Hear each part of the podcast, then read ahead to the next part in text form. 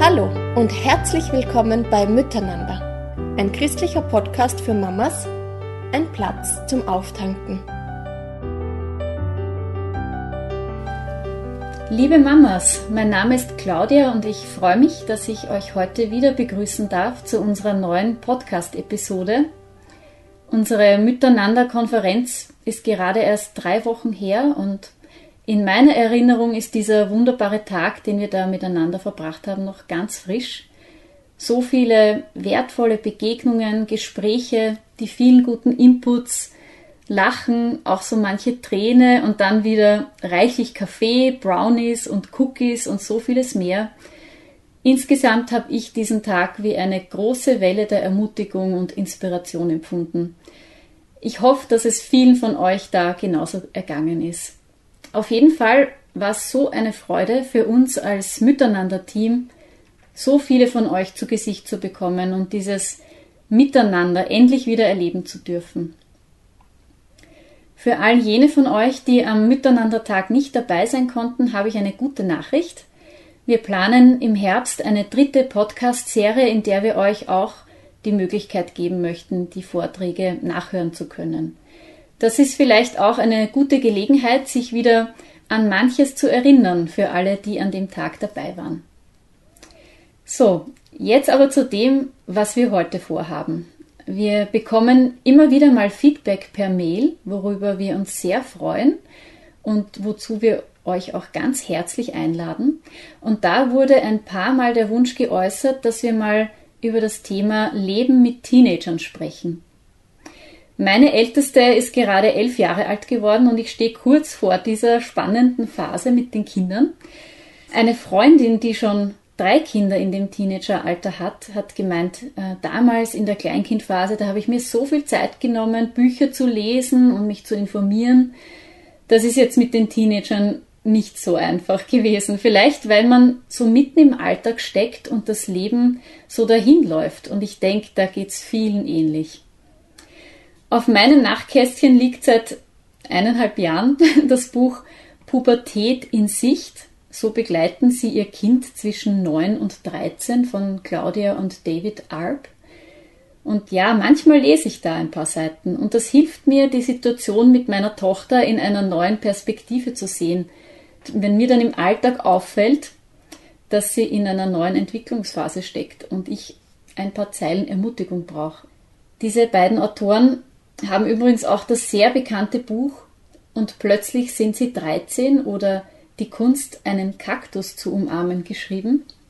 Ein lustiger Titel. Ich glaube, um, über das Umarmen werden wir heute noch einiges hören. Ja, aber ich habe mir auch herausgenommen, äh, die Maria Büchsenmeister zu kontaktieren. Sie hat mit uns auch schon mal einen Podcast aufgenommen zum Thema Familienmanagement. Sie hat zwölf Kinder und einen eigenen Verlag Ehe, Familie, Buch.at. Und ich habe sie gefragt, Maria, was, was wäre denn so ein Buch, das du empfehlen würdest? Welches ist dein Lieblingsbuch zum Thema Zeit oder Leben mit Teenagern? Und sie hat gemeint, der Titel wäre Mama, bist du peinlich von Kevin Lehmann. Klingt spannend. Genau. Aber da es jetzt oft nochmal auf einer ganz anderen Ebene ansprechend ist, mit jemandem zu reden, über die Erfahrungen und diese Bereiche und mit jemandem, wo das auch alles noch ganz frisch ist. Ähm, da habe ich mir heute die Therese Witzmann eingeladen in mein Wohnzimmer. Hallo, liebe Therese. Hallo, Claudia. Schön, dass du heute da bist. Dankeschön. Ich habe ähm, für mich bemerkt, dass es oft so ein großer Segen ist, wenn ich Frauen, die mir um einiges voraus sind, um Rat fragen darf. Und dich, Therese, habe ich dafür schon ein paar Mal aufgesucht. Ich habe dich auch schon über einige Jahre beobachten dürfen und miterleben dürfen, wie du das mit deiner Familie so lebst. Und auch weil du Teil meiner Kirchengemeinde bist. Und mein Eindruck ist einfach, deine Erkenntnisse sind wirklich im Alltag erprobt und sowas schätze ich einfach sehr. Genau. Therese, magst du dich vielleicht jetzt zu Beginn mit ein paar Worten vorstellen? Ja, gerne. Also ich bin bald 50 Jahre alt, seit 40 Jahren eine überzeugte Nachfolgerin Jesu, seit bald 30 Jahren mit Christian verheiratet und in Österreich. seit bald 20 Jahren Mutter von drei Kindern und habe zweimal mein Hobby zum Beruf gemacht. Von Montag bis Mittwoch arbeite ich für Janosch und saniere mit ihm Wohnungen, also dann bin ich ein Staubi. und von Donnerstag bis Samstag bin ich die Dirndl-Resi und verkaufe in meinem Dirndl Secondhand Shop und Verleih qualitativ hochwertige Dirndl. Und sonntags betreue ich den Büchertisch in unserer Gemeinde. Mhm. Wow, das ist eine, eine sehr prägnante Zusammenfassung, Therese. Wir hören an deinem Akzent, dass du ursprünglich aus der Schweiz bist. Ja, stimmt.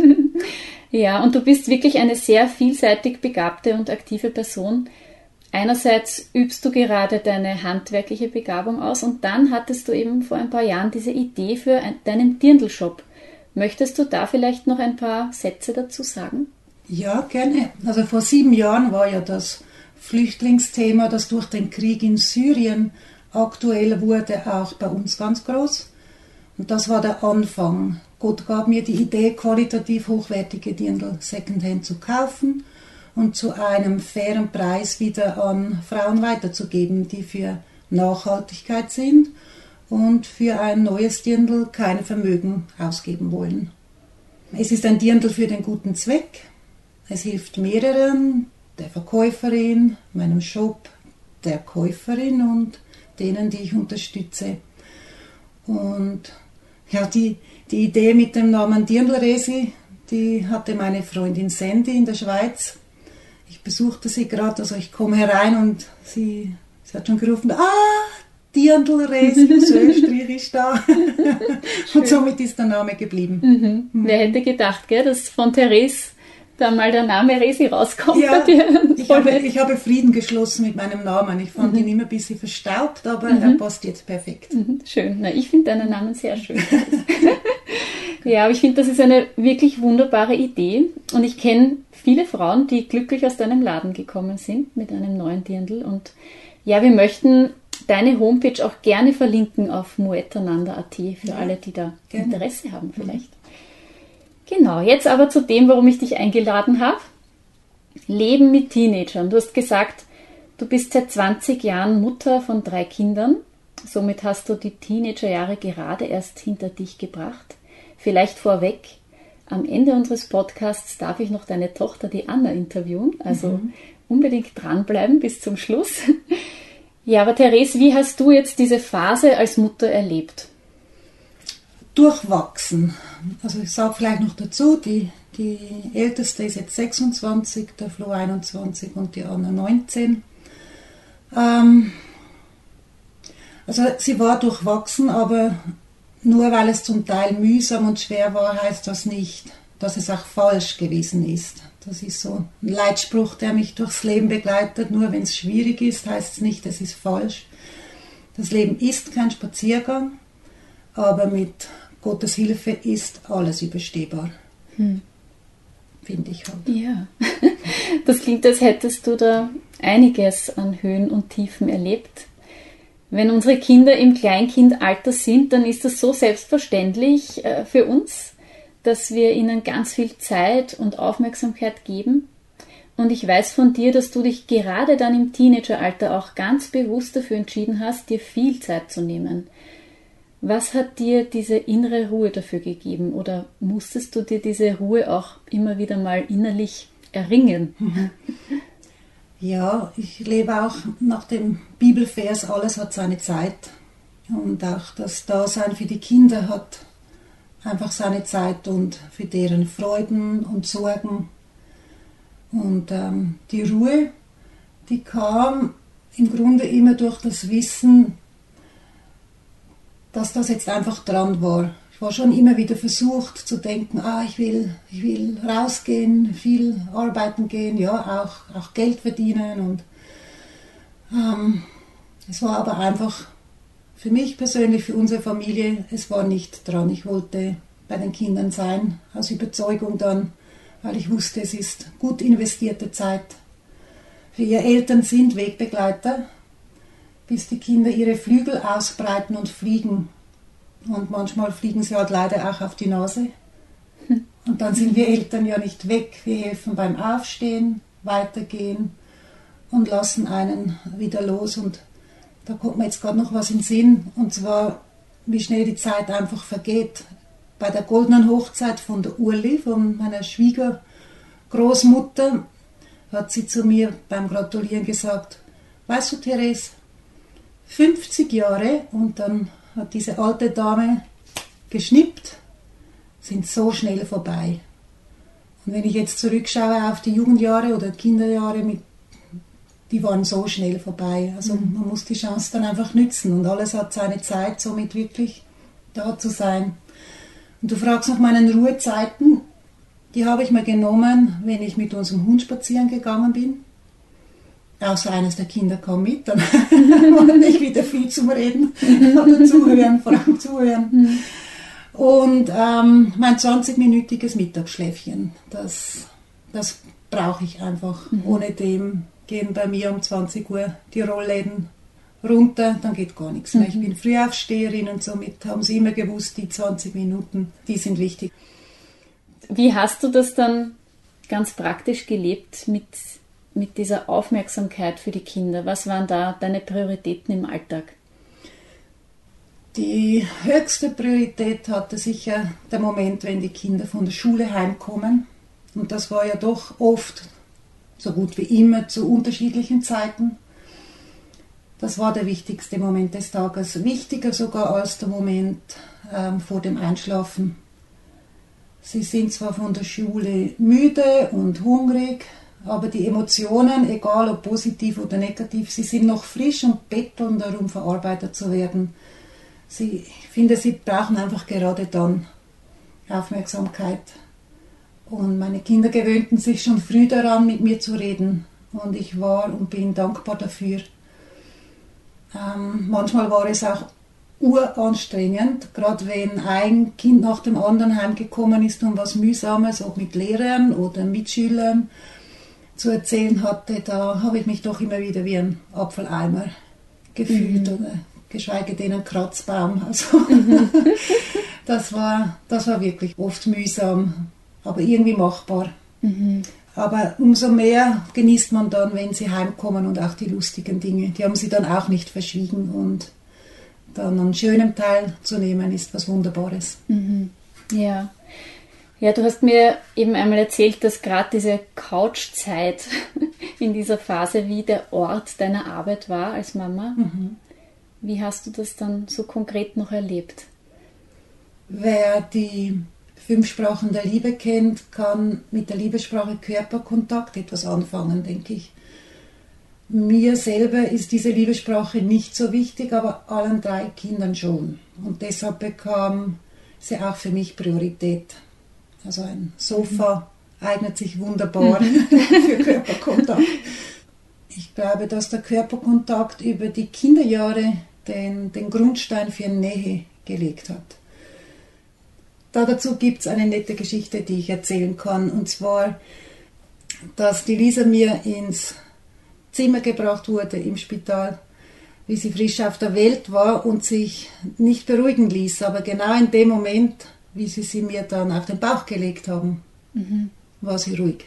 Mhm. Und somit weiß ich aus Überzeugung, dass der Körperkontakt für ein Kind mhm. extrem wichtig ist und, und auch bleibt. Das mhm. ist dann nicht einfach weg, sondern das kann man, das kann man intensivieren, das kann man ausbauen. Mhm.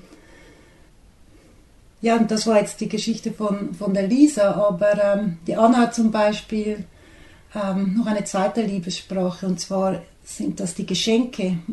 ähm, natürlich habe ich mich bei denen zurückhalten müssen, sonst wird es mhm. zu teuer. Mhm. Aber zum Beispiel einmal waren Christian und ich nur eine Nacht weg und kamen ohne Geschenke nach Hause. Und die kleine Anna stand verzweifelt vor uns und hat gefragt, mhm. Ja, liebt ihr mich denn nicht? Oh. oh. Ja, Geschenke sind wichtig. Und mhm. diese Liebessprachen, diese fünf von, von Gary Chapman, das hat uns auch sehr geholfen als ganze Familie. Und es gibt es auch als Jugendausgabe für Teenager und ist sehr empfehlenswert. Mhm. Hilft Ja. sicher vielen und bringt auf jeden Fall weiter. Hilft auch im Zusammenleben mit dem Ehemann. Ja. Ja, ich denke, viele wachsen in unseren Kreisen auf mit dem Buch und kennen es genau. Und doch muss man sich immer wieder dann rückbesinnen und sich fragen, hey, was war denn das jetzt nochmal? Ja, Bei genau. der oder der Person in meiner Familie. Ja, genau. Ja. Ja, und dazu mag ich auch noch sagen, gerade jetzt bei den Teenagern, ist mir natürlich dieser Körperkontakt auch sehr recht, dass sie ihn bei mir suchen, weil das tröstet sie ein bisschen hinweg und sie suchen, sie lehnen sich nicht an die falsche Person. Genau. Es mal so. Ja. Ja, also beim Rückenkratzen lässt sich's gut reden. Reden und Aufmerksamkeit hatte somit immer Priorität. Und äh, ich finde halt, dass vor dem Schlafen gehen dann schwierige Themen noch anzugehen, das, das wühlt einfach zu sehr auf. Ich denke, das ist der Zeitpunkt, wo man zur Ruhe kommen muss und man darf dann auch sagen, dass das ist jetzt nicht mehr dran. Probier, probier dich zu entspannen, komm zu Kräften und morgen ist ein neuer Tag und dann werden wir die Thematik nicht wegschieben, sondern dann neu angehen und darüber nachdenken und gemeinsam beten und Gott wird dann schon den nächsten, nächsten Schritt wieder, wieder zeigen. Und vor allem ist auch einer meiner Leitsprüche, der mir immer wieder hilft, es wird nicht so heiß gegessen, wie gekocht wird. Also oft denkt man auch als Mutter, ui nein, das ist alles so schlimm, was du da erlebt hast. Und dann merkt man aber, ah, da haben doch auch noch andere Komponenten dazu geführt. Also es spielt immer viel zusammen Ja. und das darf man nicht vergessen.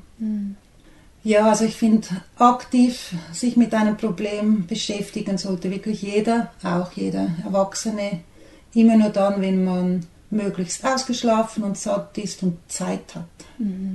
Wie bereits ähm, erwähnt, also alles, alles hat seine Zeit. Genau. Sehr hilfreich, was du da sagst, Therese.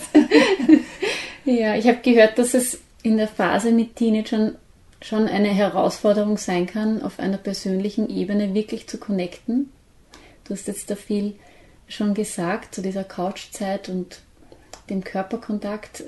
Hast du vielleicht noch weiteres entdeckt, das da geholfen hat, die einzelnen Beziehungen und das Familienleben zu stärken? Ja, also während dieser Couchzeiten wurde so gut wie alles besprochen. Wir haben auch genug gestritten. Also auch streiten hat seine Zeit und diskutieren und sich nicht verstehen und auch den Weg zueinander zurückfinden. Du fragst, ob es noch weiteres gibt oder gegeben hat, um mit ihnen zu connecten. Ja, zum Beispiel Lisa machte in ihrer Schule die Ausbildung zum, zur Jungsommelier und kannte sich schon recht bald mit Wein und Co. aus. Sie und ich mögen bis heute dieselben Weine und Spirituosen, aber sie ist jetzt auch schon älter. Äh, und natürlich nur in verantwortbaren Mengen. Aber das ist jetzt nur eines. Flo mochte schon immer Pflanzen. Die Frage, gehen wir Bella Flora, holt ihn, holte ihn immer ab. Und äh, er hat mir dann in Bella Flora alle Pflanzen, das ist eigentlich Schleichwerbung, also jetzt egal, er hat mir dann im, immer alle Pflanzen erklärt, aber ähm, ich konnte mir sie leider bis heute nicht alle merken. das ist sein Thema. Sein Bereich, ja. Einige vielleicht, aber nicht alle. Ja, und zum Beispiel bei Anna war es immer dran, dass wir sie beim Thema Ballett zu begleiten hatten, ja. Und sie, hat, sie wurde dann aufgenommen in die Ballettakademie in, in Wien und äh, ihr Ziel war es mal, auf der Bühne zu stehen und nachdem sie das alles hatte, hat sie erklärt, aber ich will das eigentlich nicht als Beruf ausüben, für das ist das einfach zu intensiv und anstrengend und da waren wir froh, dass sie das dann gelassen hat. Aber uns verbindet zum Beispiel auch der Mentalist, seine Krimiserie, sie liebt Krimis und hat da mal alle Staffeln bekommen und bis heute ähm, schauen wir die immer wieder am Abend miteinander. Und der Christian schaut mit, dem taugt auch. ja schön. Ja, ähm, was natürlich etwas ganz Besonderes war bei uns, war, dass wir eine 80-tägige Weltreise gemacht haben. Ähm, das war so ziemlich das Verrückteste, was wir das klingt sehr spannend, ja. ähm, aber wir finden, dass es gerade für die Entwicklung und das Erweitern des Horizonts natürlich mhm. optimal war. Es, es, wurde uns nicht geschenkt. Christian und ich haben damals hochgepokert. Zum Beispiel, also auch wir, auch die Kinder mussten ihren Beitrag leisten. Also wir haben sieben Jahre intensiv gespart und dann alles ausgegeben, was wir Cash hatten, mhm. ohne, ohne zu wissen, ob Christian dann wieder Arbeit hat. Mehr, mehr dazu erzähle ich in dem Buch, das mhm. geschrieben wurde. Ein Verleger ist damals auf uns zugekommen und hat uns gebeten, dass wir alles aufschreiben. Ich habe dann Tagebuch geführt und mir die Zeit genommen. Und das ist das beste Mitbringsel von der Weltreise. Das mhm. kann man gerne, wird gerne gelesen und kann es nur empfehlen. Ja, schön. auch viele Bilder drin oder auch mhm. die, die Videos habe ich zusammengeschnitten. Da kann man doch gut teilnehmen dran.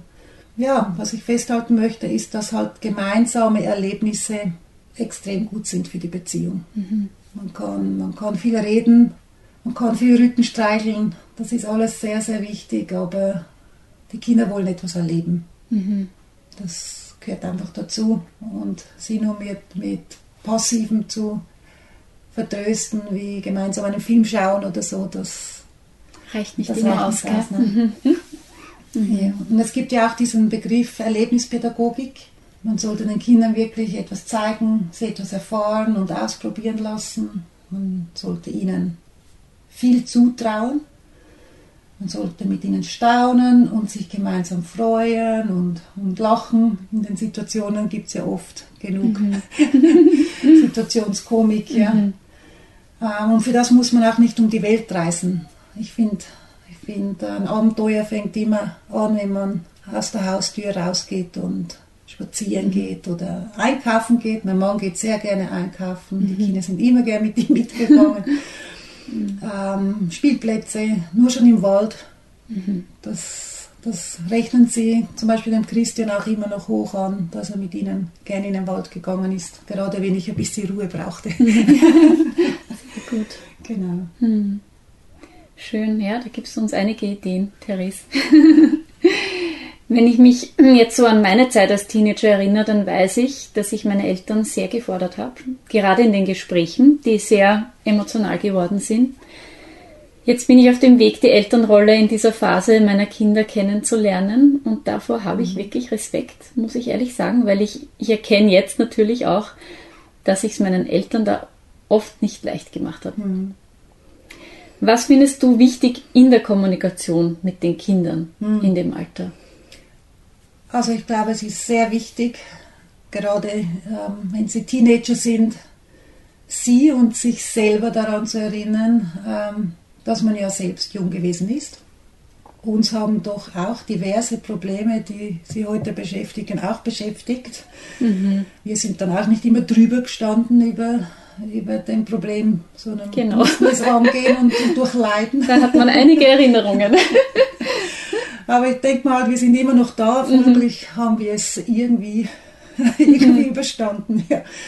Dann äh, Ehrlichkeit und Offenheit ist wichtig. Ähm, ihnen etwas zutrauen. Aber natürlich auch ähm, zugeben, dass man, ähm, dass man Fehlentscheidungen gemacht hat. Die sind einfach auf dem Lebensweg dabei gewesen. Und sie sind es noch immer. Mhm aber auch davon erzählen, wie gut es getan hat, mutig, ähm, versöhnlich, ähm, hoffnungsvoll gewesen zu sein. Ja, ähm, die Hoffnung auf ein besseres Wetter bringt einen durch jeden Sturm und Gott hilft immer dabei, wenn es stürmt. Mhm. Jeder Sturm geht vorbei. Irgendwann ja. legt er sich. Und es ist auch wichtig daran zu denken, ähm, wie stark Jugendliche physisch und psychisch gefordert sind. Also zum Beispiel der Flo, der war zwei Jahre lang, also von 13 bis 15, nach der Schule so erschöpft, dass er nur noch im Bett war mhm. am Nachmittag. Und es hat sich dann herausgestellt, dass er mit 15 ausgewachsen war. Er hat gerade vor ein paar Tagen gesagt, er ist wirklich keinen Zentimeter mehr gewachsen.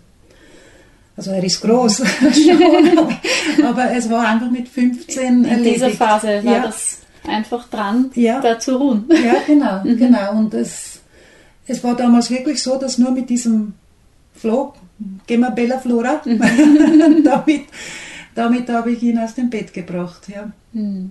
Und, äh, und ich weiß, wie viel ich ihm bedeute, aber psychisch war er manchmal so herausfordernd, dass ich ihn wirklich ähm, manchmal am liebsten verschenkt hätte. Also ich hätte dann so geholt, aber es äh, manchmal wirklich happy, die, die Diskussionen mit ihm.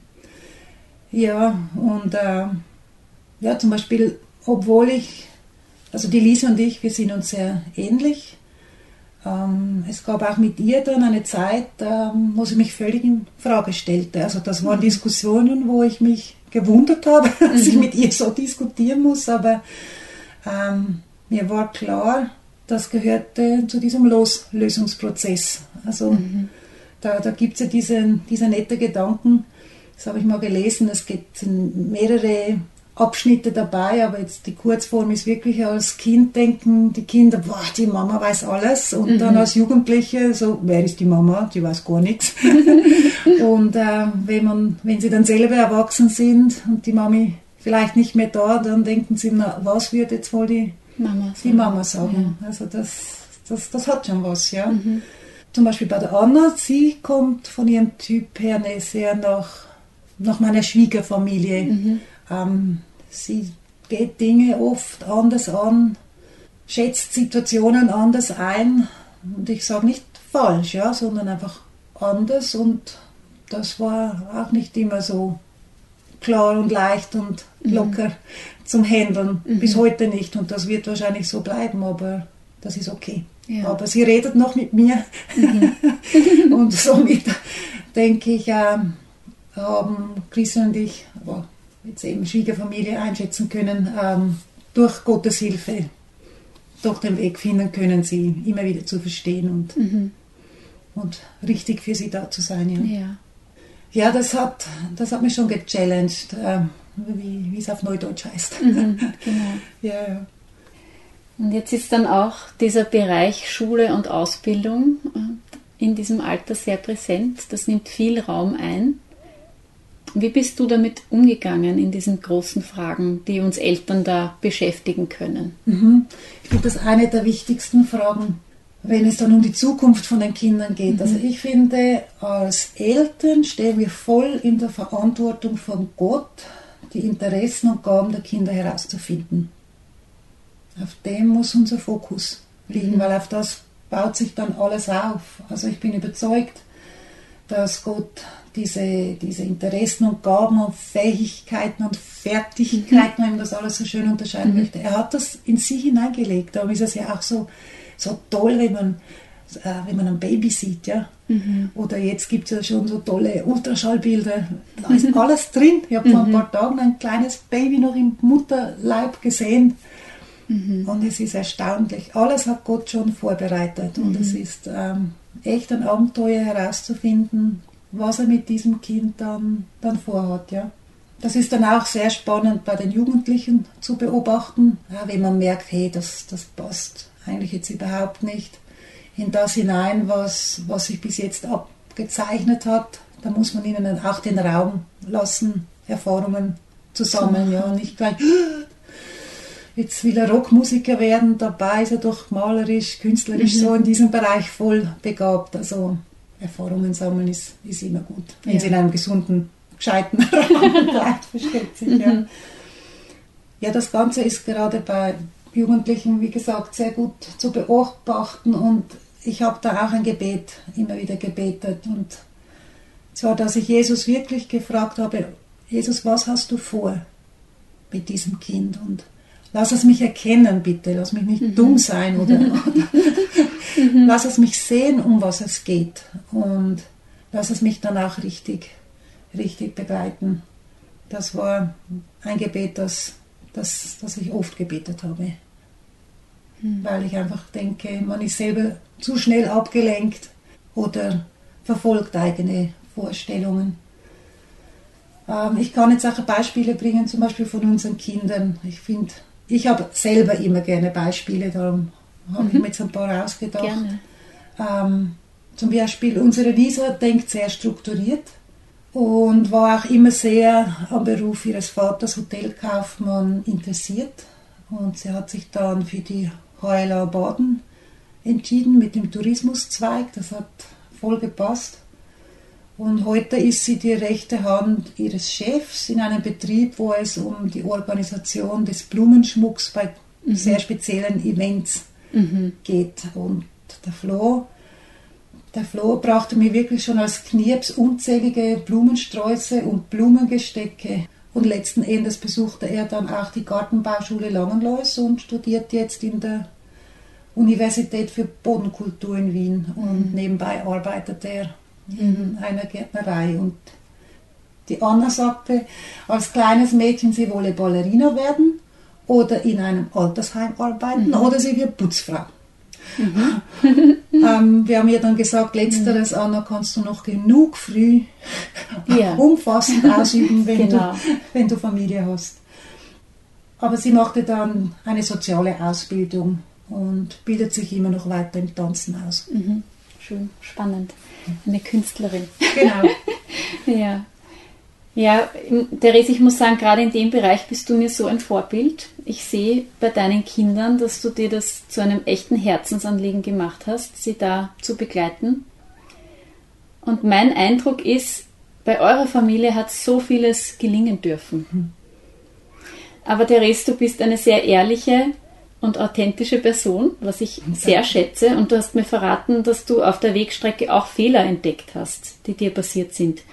Mitten in den besten Intentionen. Wie gehst du mit diesen Fehlern um? Hm. Also ich habe deine Frage an meine Kinder weitergeleitet, mhm. schon vor mehreren Tagen und habe keine Rückmeldung bekommen und ähm, das ist schön. ich werde jetzt das mal als, als positives ja. Zeichen. Aber ich habe Fehler gemacht und äh, ich war sicher manchmal zu streng und manchmal zu nachlässig. Ähm, ich bin bis heute immer etwas am Checken. Also bestimmt habe ich manchmal nicht mitbekommen, dass sie mehr Aufmerksamkeit als üblich gebraucht hätten. Ähm, ich bin auch nicht immer fair, wenn ich über Personen rede, die wir kennen oder eben nicht gut kennen. Ähm, ich bin oft zu kritisch, ähm, darum muss ich echt noch arbeiten. Mhm. aber ein großer Punkt kommt mir schon in den Sinn, obwohl das jetzt etwas komisch wirkt, wenn ich das sage, es passt jetzt gar nicht unbedingt zu den Couchzeiten. Ich höre manchmal nicht zu. Mhm.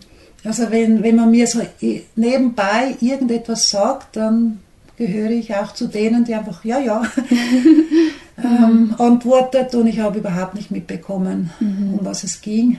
Und das hat dann dazu geführt, dass äh, vor ein paar Jahren schon der Christian und ich ausgemacht haben, er darf mich, ohne dass ich sauer werde, ernst fragen, hast du zugehört? Mhm. Leider muss ich immer wieder sagen, ähm, nein, kannst du, kannst noch du bitte noch mal sagen. ich bin einfach oft im, im Kopf ganz woanders. Mhm. Ähm, Wir haben da immer wieder den Satz, also der hat sich in unserer Ehe ein, ähm, eingebürgert, dass wir uns zusprechen, ich habe dich gehört. Ja, ja, das merke ich mal. Ja, es funktioniert gut, vor allem, wenn man auf eine Frage noch keine Antwort ja, weiß. Ja, genau, genau. Bekommt öfters keine ja. richtige, schlaue Antwort. Also, ja, ja. Oder die, die Lisa sagt einmal, Mami, bei dir ist das praktisch. Man kann sich immer aussuchen, ob man, ob man dir beim ersten Mal oder beim zweiten Mal Tschüss sagt, weil du kommst eh immer wieder mhm. zurück, weil du noch irgendetwas vergessen mhm. hast. Ja. Mhm. Ähm, oder, oder zum Beispiel die Anna, die sagte mir vor etwa drei Jahren, ja, so etwa mit 16, also Mami, langsam merke ich, dass ich erwachsen werde. und, und ich sagte, ah, so, und an was merkst du das? Ja, ich finde, du bist jetzt nicht mehr so oft so peinlich. Ein schönes Feedback auch. Ja, aber sie hätten, es, man, sie hätten es sich immer wieder als Fehler gewertet, wenn ich mhm. irgendwo dumme Sprüche ja. mache. Ähm, aber im Ernst, ähm, also die Fehler, die mein Mann und ich begangen hatten und noch immer machen, die tun schon weh. Aber ich glaube halt, dass es keine, mhm. keine Familie ohne Fehler schafft. Mhm. Und ich habe vom ersten Kind an Gott gebeten, dass alles, was ich verabsäume, jeden Schmerz, den ich verursache, weil ich einfach nur ein Mensch mit Fehlern bin, er, Gott, nicht mein Mann, er bitte wieder ins Lot bringt. Mhm. Und ich bin felsenfest davon überzeugt, dass er das kann. Mhm. Ja. ja, und um Verzeihung bitten zu können, ist das um und auf in einer Beziehung. Wir haben es alle fünf mittlerweile recht gut gelernt und praktizieren es, wann immer es dran ist. Mhm. Ähm, manchmal dauert es eine Weile, bis sich der Ärger gelegt hat, aber er legt sich, das wissen wir und wir finden mhm. immer wieder zusammen. Schön. Ja, Therese, jetzt wird deine jüngste Tochter demnächst 20. Mhm. Sie wohnt noch zu Hause, aber die Zeit nähert sich, wo du auch sie ziehen lassen wirst. Ja. Du hast mehr als zwei Jahrzehnte in deine Kinder investiert. Wie ist es dir und deinem Mann gelungen, neben den vielen großen Themen, die die Kinder in unser Leben bringen, die Ehe nicht außer Acht zu lassen? Die Freundschaft zu deinem Mann. Hast du da noch ein paar Worte für uns zum mhm. Schluss? Mhm. Also du hast mich zum Beginn des Gesprächs gefragt, äh, was unsere Prioritäten waren, ja. Ähm, also er, mein Witzi, er hatte immer Priorität. Und zwar schon vor den Kindern. Mhm. Und das haben wir unseren Kindern nicht nur probiert vorzuleben, sondern wir haben es auch gesagt. Mhm. Gott sei Streitgesprächen ähm, haben wir probiert vorzuleben, uns nicht entzweien zu lassen von den Kindern, mhm. sondern mhm. ähm, aufzuzeigen, ähm, an wen wir uns halten. Natürlich auch mit, äh, mit zugeben, dass jetzt vielleicht der Papa oder ich, dass wir auch falsch reagiert hatten, aber, aber wir zwei sind das Hauptteam. Mhm. Und das war vor den Kindern so, das soll während den Kindern so sein.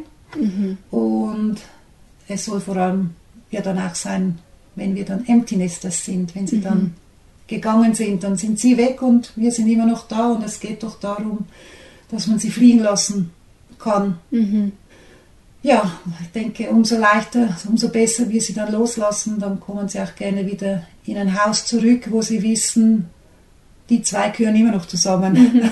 Ja. sie sind nicht eigene Wege gegangen. Also ich glaube, das, das spielt eine große Rolle, mhm. dass sie auch wieder gerne kommen, dass sie wissen, sie, sie füllen jetzt nicht eine Lücke auf, wenn sie zu Hause erscheinen, sondern sie sind ja, es ist schön, dass Sie da sind und es ist schön, wenn Sie wieder gehen.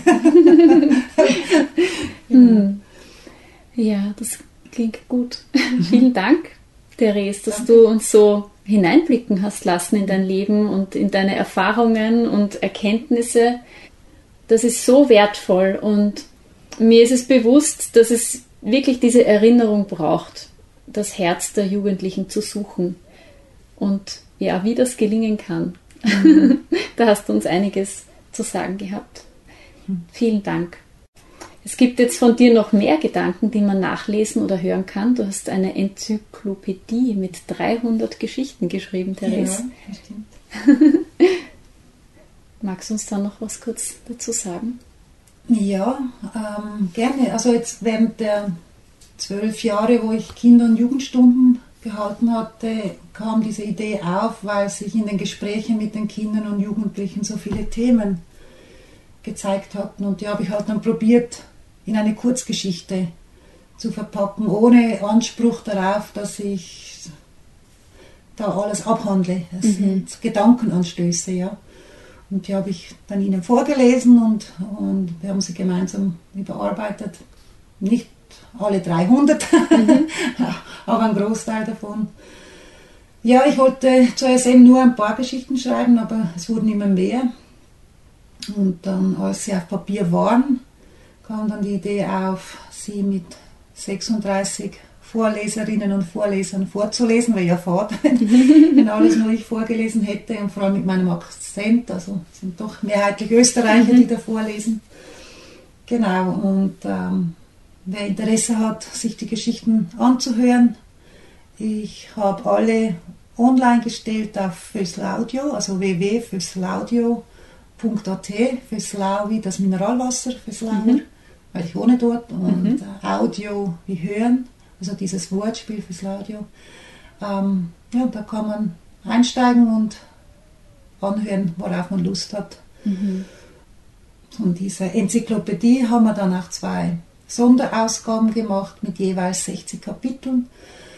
Einmal eine Sonderausgabe für Jugendliche, so diese typisch, typischsten Themen, ja, mhm. wenn man das so sagen darf. Aber mir war damals auch bewusst, es wird vielleicht auch viele Erwachsene geben, die sagen, boah, das ist mir zu, zu heftig, zu viel. Darum haben wir dann noch 60 Kapitel für eine Sonderausgabe Theologie mhm. gemacht und die verschenke ich auch. Mir wurde die, der Druck auch geschenkt. Darum haben wir entschieden, mein Mann und ich, dass wir diese Ausgaben verschenken. Die kann man gerne einfach bitte mit das Porto bitte selber übernehmen, aber die schicke ich gerne zu. Solange halt Vorrat, mhm. solange wir noch welche haben. Ja. Schön. Also wenn jemand Interesse hat, dann gibt es die Möglichkeit über www.füslaudio.at mit dir Kontakt aufzunehmen. Mhm, stimmt. Sehr gut. Ja, vielen Dank, Therese. Ich darf dich noch zum Abschluss bitten um ein Gebet für die mhm. Mamas und danach gibt es heute noch einen ganz besonderen Abspann, nämlich wollen wir noch Anna, die, deine jüngste Tochter, zu Wort kommen lassen, unbedingt noch dranbleiben. Mhm. Ja, ich mag das Gebet beten, was bei meinem Vater auf seinem Schreibtisch gestanden ist und viele kennen. Herr, gib mir den Mut, die Dinge zu ändern, die ich ändern kann, die ich angehen kann, ja.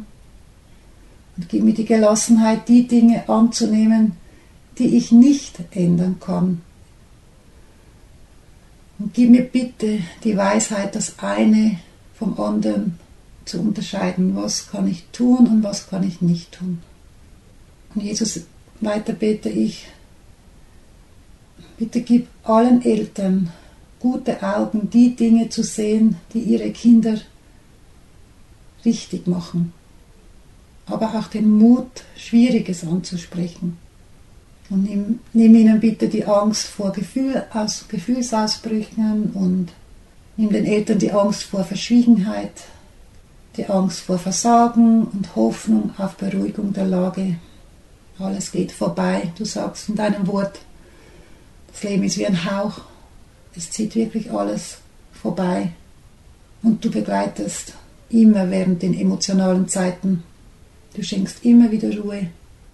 Und danke, dass, dass auch wenn wir uns auf verlorenen Posten als Eltern fühlen, du den Weg kennst, wie wir wieder connecten, zusammenfinden können. Mit dir siegen wir. Mit dir haben wir alles, was wir brauchen, um, um für unsere Kinder und Ehepartner da zu sein. Und für den Dienst, den du für uns auch sonst neben der Familie noch, noch ausgesucht hast. Das ist so schön und so spannend und, und ich liebe dich dafür. Jesus, danke, dass du mir viel zutraust, dass du uns allen viel zutraust, viel mehr als was wir selber denken, annehmen würden. Du traust uns sogar zu, Fehler, Fehler hinter uns zu lassen und, und nach vorne zu schauen wenn sie dann ins Erwachsenenalter gehen und dass sie auch dann alle Weisheit von dir bekommen, um auch dann richtig unserem Nachwuchs zu begegnen. Danke für dieses Privileg, dass du uns Kinder geschenkt hast. Tröste bitte alle die, die keine Kinder bekommen können. Sei bei denen, die noch mit ganz anderen Herausforderungen sich herumschlagen müssen, weil sie vielleicht ein Kind angenommen haben in ihre Familie aufgenommen haben. Das Leben birgt wirklich viele Schwierigkeiten her, aber auch sehr viel Lustiges, Frohes und dafür danke ich dir. Im Namen Jesu. Amen. Amen. Liebe Anna, du bist die Jüngste in deiner Familie und doch schon beinahe 20 Jahre alt. Du wohnst noch zu Hause, deine Geschwister sind schon ausgezogen. Wie erlebst du jetzt diese Phase, wo du deine Eltern noch so ganz für dich hast? Also für mich ist diese Phase sehr wertvoll und besonders. Im Vergleich zu meinen Geschwistern darf ich meine Eltern noch ganz für mich allein haben, bevor ich ausziehe. Und ich merke auch, dass ich mittlerweile viel mehr Zeit mit ihnen verbringe und die Gemeinschaft aktiv suche. Ich bin zwar von Natur aus eher introvertiert, aber sobald die Mama und der Papa von der Arbeit nach Hause kommen, habe ich das große Bedürfnis nach Austausch. Ein großer Vorteil, eigentlich fast schon Luxus ist auch, dass ich mich bei den Filmabenden nicht mehr mit meinen Geschwistern darüber streiten muss, wer denn heute mit der Mama kuscheln darf. Mhm. Das klingt gut, Anna. Endlich ist es soweit, gell? Oh ja. Wir haben jetzt vieles gehört äh, von deiner Mama über die letzten Jahre mit euch dreien als Teenager. Möchtest du uns noch kurz einen Einblick geben, wie du diese Zeit erlebt hast und wo du der Meinung bist, dass deine Eltern ihre Aufgabe gut gemacht haben im Begleiten? Wenn ich zurückblicke, dann waren meine Eltern größtenteils eigentlich sehr entspannt. Ich glaube, das lag auch daran, dass sie schon wussten, dass ich Gott in meinem Herz trug und mich der Heilige Geist auch im Alltag begleitet hat.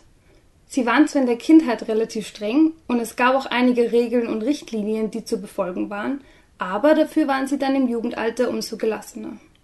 Was ich aber noch dazu sagen will, ist, dass es ihnen immer wichtig war, uns über bestimmte Sachen und deren Auswirkungen zu informieren, bevor wir damit konfrontiert wurden, wie zum Beispiel beim Alkoholkonsum.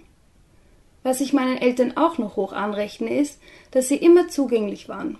Gerade als Teenie hat man viele Fragen, versteht einiges nicht und wie schön ist es dann, wenn man alles bei ihnen ansprechen kann.